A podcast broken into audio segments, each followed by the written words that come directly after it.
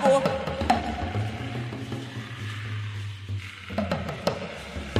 Agô.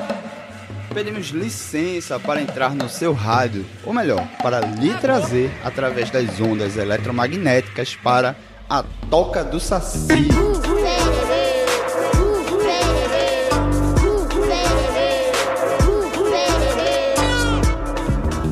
Este é o Almanaque Popular de Tecnologias Digitais das rádios Comunitária Aconchego e Rádio Escola Paulo Freire.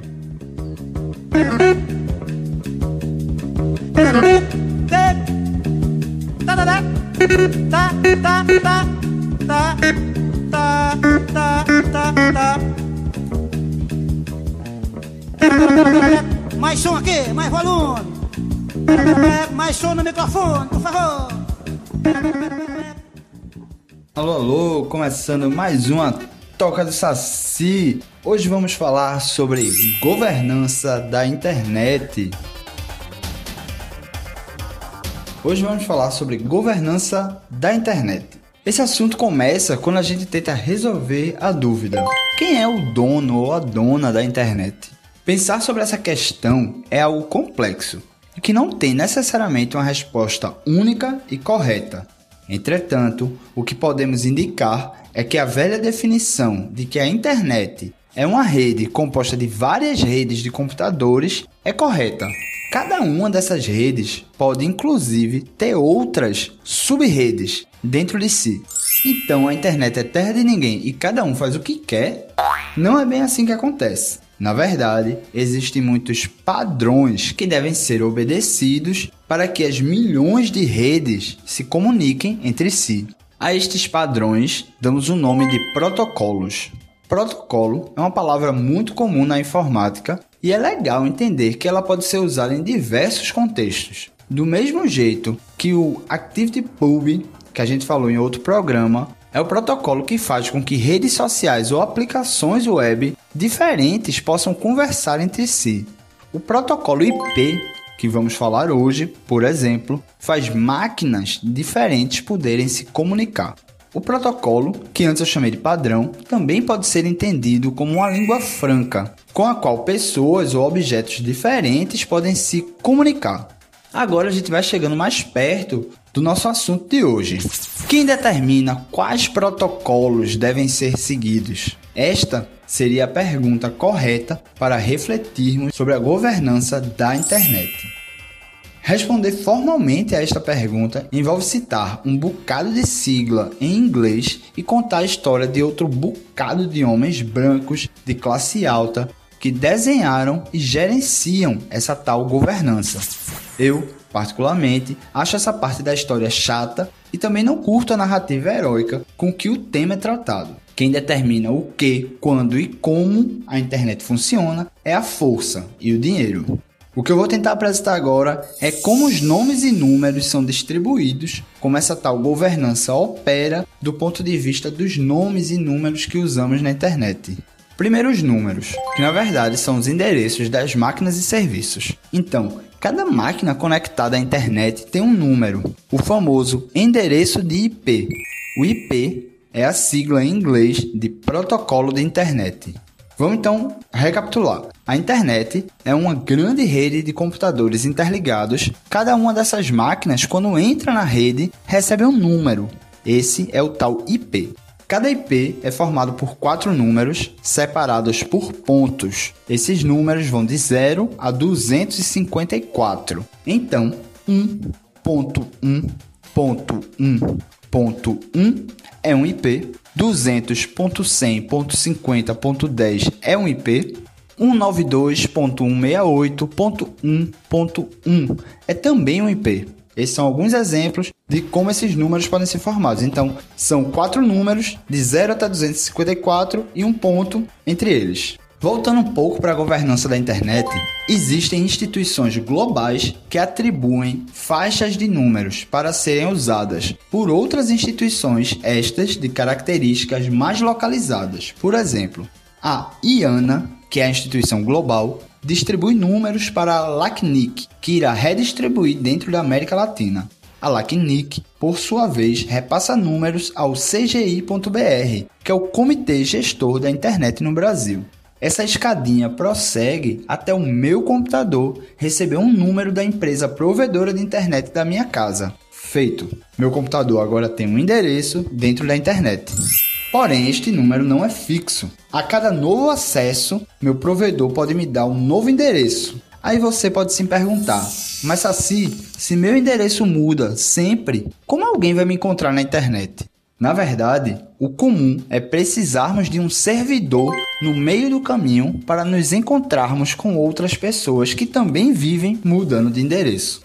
Os servidores precisam, este sim, um IP definido que não seja alterado para que possamos encontrá-los. Parece que está fugindo um pouco do tema, né? Mas a ideia é justamente ilustrar as ramificações da pergunta: quem é o dono ou a dona da internet? Ou melhor, quem é que determina quais protocolos devem ser seguidos na internet?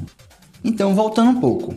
Nós, nossas máquinas que têm endereços dinâmicos, endereços que sempre estão se alterando, IPs dinâmicos, elas precisam de outras máquinas, as em geral conhecidas como servidores, estas máquinas possuem IP, endereço de IP definidos para nossas máquinas se comunicarem com elas e elas fazem com que possamos nos encontrar com outras pessoas que também têm IP dinâmico, endereços dinâmicos, endereços que mudam. Porém, nenhum de nós instala um aplicativo e se conecta ao servidor, por exemplo, 190.180.20.5 ou ninguém também abre o navegador e digita 10.20.1.15 para acessar uma página da web. Nesse momento que surge um outro elemento muito importante da governança da internet, a atribuição de nomes. Estes nomes são os endereços e caminhos que usamos na prática. Porém, há um sistema especial para transformar estes nomes nos falados endereços de IP. Então, esse sistema de transformação de nomes em IP a gente vai segurar um pouquinho, vai guardar para o próximo programa. Esse primeiro bloco, se vocês perceberem, ele ficou um pouco mais, vamos dizer assim, mais quadrado, ou seja, com mais conteúdo e tal. Porque como era um assunto mais técnico, eu preferi seguir o roteiro bem direitinho. Então, a gente vai fazer essa opção aqui na Toca do Saci, que é ao invés de dar o conteúdo todo amarrado, todo linkado num programa só e em passos curtos. Então, nesse primeiro programa, a gente começou a abordar o tema da governança na internet e tentou explicar um pouco sobre a questão dos números, principalmente o número de IP, que é o endereço do protocolo de internet. Porém, efetivamente, para o nosso uso do dia a dia, a gente acaba não usando os números, a gente acaba usando os nomes que vão ser traduzidos em números. Então, no próximo programa, a gente vai explicar melhor como acontece essa tradução e como esses nomes são atribuídos.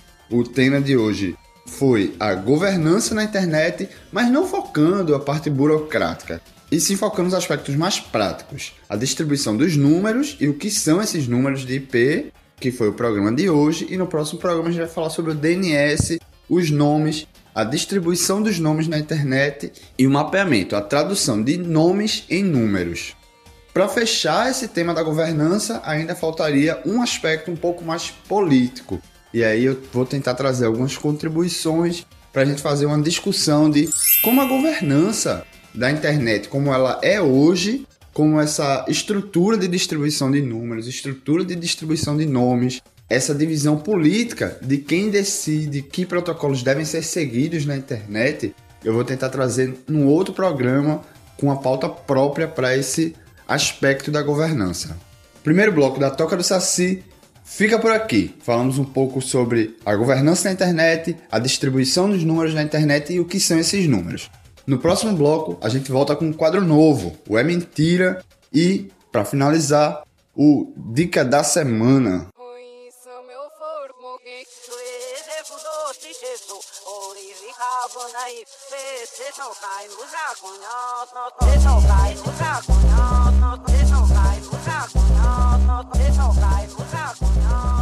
Produção deste programa e o funcionamento da Rádio Comunitária Aconchego é feito inteiramente em software livre. Mas você sabe o que é e qual a importância de usar software livre? Software livre é o termo usado para programas ou aplicativos que podem ser Usados, estudados, modificados e redistribuídos livremente. Na prática, A utilização de software livre reduz o troca-troca de aparelhos por se adaptarem melhor a equipamentos antigos. faz com que os programas e aplicativos nos sirvam da maneira como acharmos melhor. O mesmo programa pode assumir diversas formas e sabores. Você é quem vai dizer o que quer e como quer. Software livre, em geral, são feitos e mantidos por comunidades dispostas a ajudar, comunidades que estimulam a cooperação entre as pessoas. Como os códigos são abertos, cobrar pela instalação do programa ou aplicativo não é muito inteligente. São programas que, quando nos dispomos, estimulam o conhecimento e o estudo. Se aventure, mude seus hábitos digitais, experimente um universo de aprendizado baseado na cooperação e vamos libertar nossas máquinas.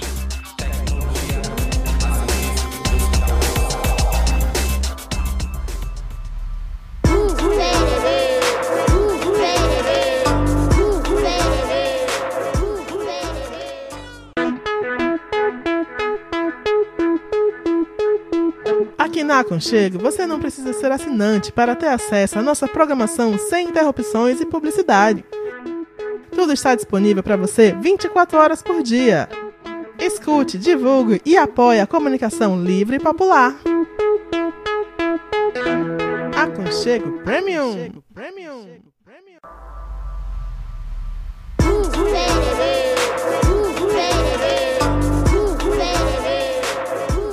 Voltamos pro segundo bloco da Toca do Saci.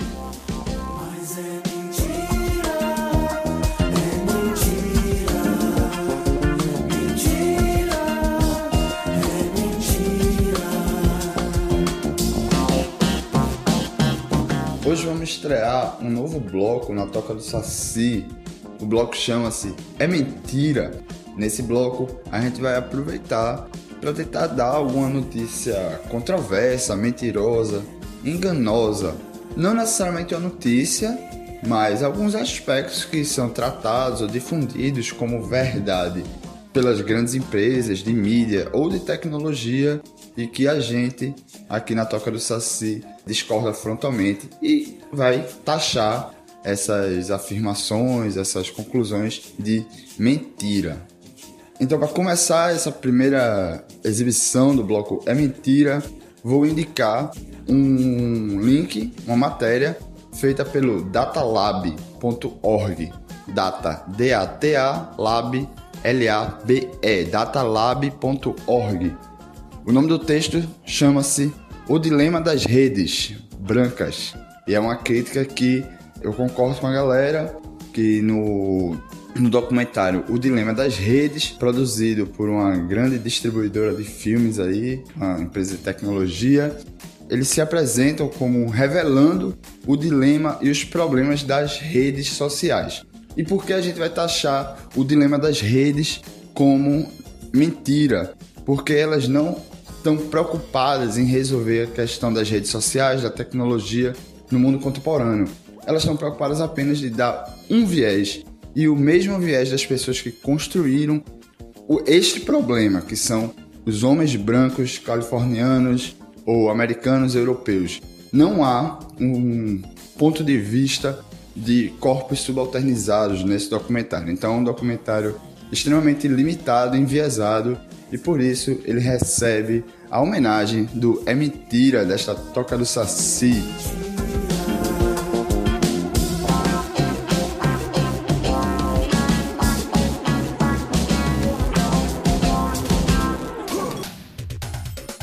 E agora é a hora da dica da semana. Hoje vamos fazer uma casadinha. Vão ser duas dicas em uma. A primeira dica da semana. é, antes de dar a dica da semana, eu acho importante lembrar sempre que a nossa primeira dica da semana tá lá nos nossos programas antigos.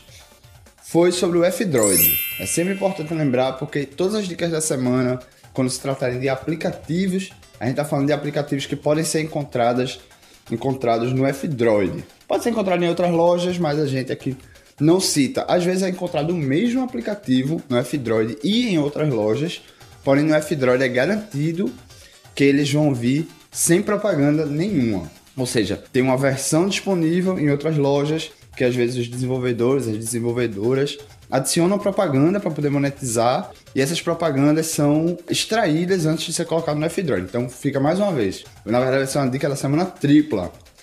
Mais uma vez, o F-Droid. Instala o F-Droid, o F-Droid é uma loja alternativa de software livre. Só entram aplicativos que são software livre e sem propaganda. Muito importante.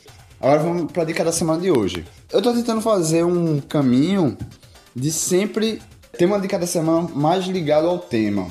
Confesso que foi um pouco difícil, principalmente porque os aplicativos que são relativos a IP e tal, eles têm uma característica um pouco técnica demais. Eles começam a revelar esse mundo que a gente não vê sobre como a internet funciona, vamos dizer assim, numa lapada só e acaba sendo muita informação, muita informação técnica. Então vi alguns aplicativos que tem aqui e acabei achando que poderia confundir.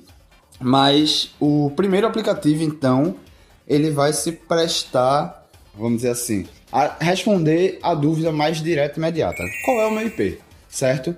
Se todo mundo tem um IP conectado na internet, qual é o meu IP na internet? Então você vai procurar no F-Droid o aplicativo IP público.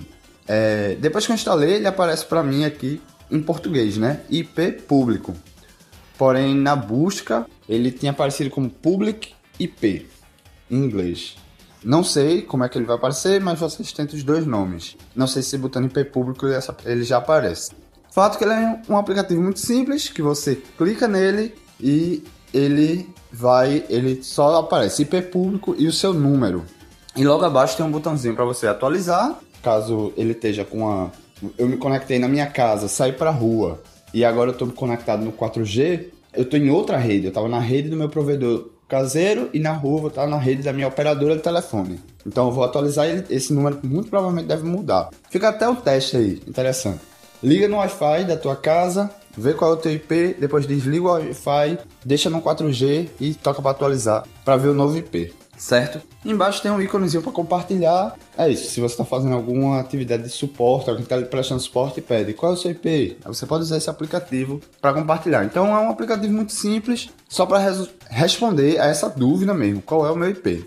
E como eu deixei um aplicativo mais simples, eu vou agora também indicar um, um pouco mais complexo, certo? Esse outro aplicativo chama-se Port Authority, como autoridade de porta. E porque existe um outro padrão de números também na internet que a gente chama porta. Então, por exemplo, cada máquina tem um IP, cada máquina tem um endereço, porém, numa máquina eu posso rodar vários serviços, como a gente costuma chamar. Por exemplo, um servidor pode ter uma página web e pode também ter um serviço de e-mails. Ambos os serviços estão no mesmo IP, porém eles atendem em portas diferentes.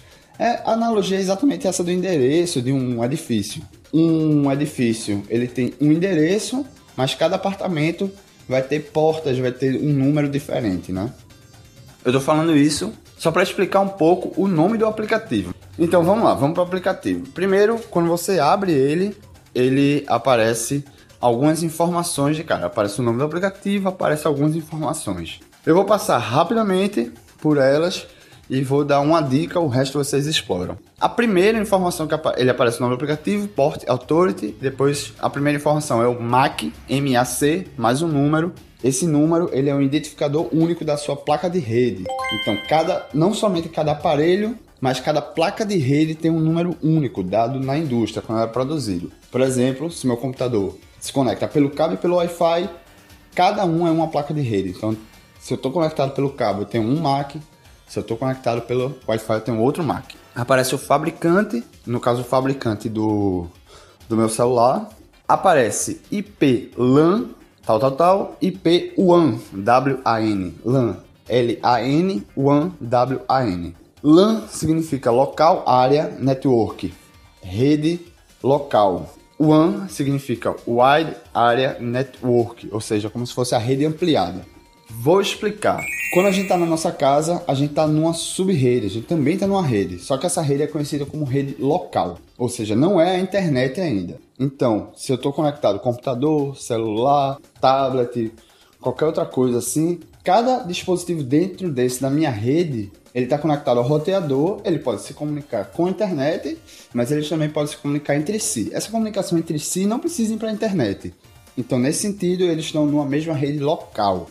E cada um tem um endereço local. Quem vai ter um endereço para a internet, quem vai ter um endereço público, vamos dizer assim, seria o seu roteador. Você vai ver que também pode não ser assim, mas vou só explicar. Então, o que está para dentro do roteador, para dentro da casa, é a rede local. O que está para fora é essa rede ampliada, essa rede espalhada, né?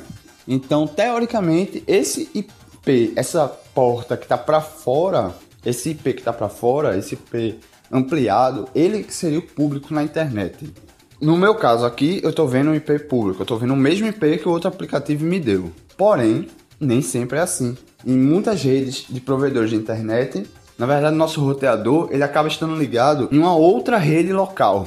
Então você ainda não pode não ter dentro do WAN a sua rede, o seu IP público. Então, nesse ponto que a gente está agora, da dica da semana, você pode ter visto já três números de IP diferentes. Estou deixando mais as pistas para vocês olharem, observarem, tentarem dar uma pesquisada também, que não adianta eu falar tudo aqui em 10 minutos de programa. Mas vocês darem uma pesquisada, se tiverem dúvida, manda pra gente de novo, pra Toca do Saci, que a gente tenta explicar melhor. E de relevante aí você vai ter também o sinal, por exemplo, tô vendo agora o sinal do Wi-Fi e alguns outros informações sobre o Wi-Fi. Vou correr aqui para uma outra secção, nos três tracinhos aí do menu, você vai em Scan One Host, é a primeira opção.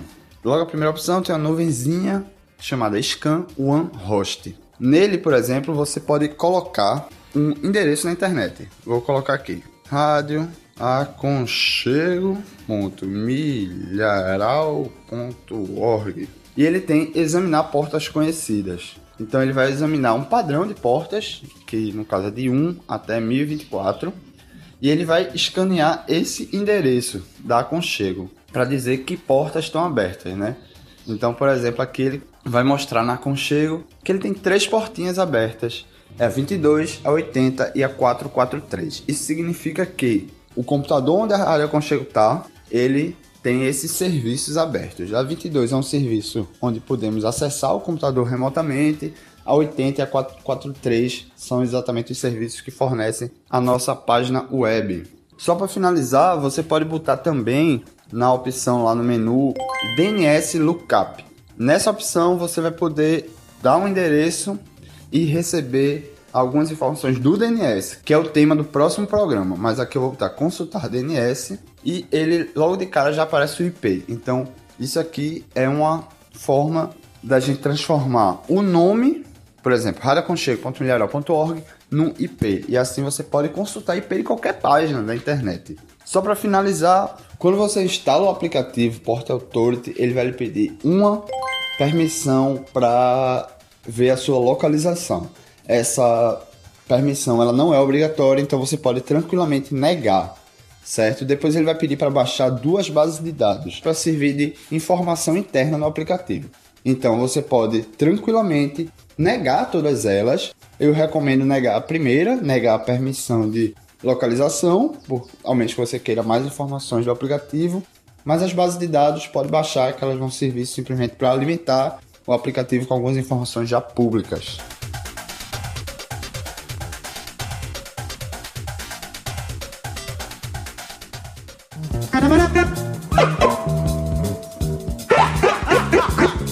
Chegando ao final da Toca do Saci. Lembrando que este programa pode ter a sua voz, opinião ou dúvida. É só entrar em contato conosco. Anota aí nossas vias de comunicação. No Telegram estamos em arroba aconchego. No Mastodon é só procurar por saci@bantu.social. Se prefere o bom e velho telefone, é só chamar em DDD 81 99721 5409. Repetindo, DDD 81 99721 5409.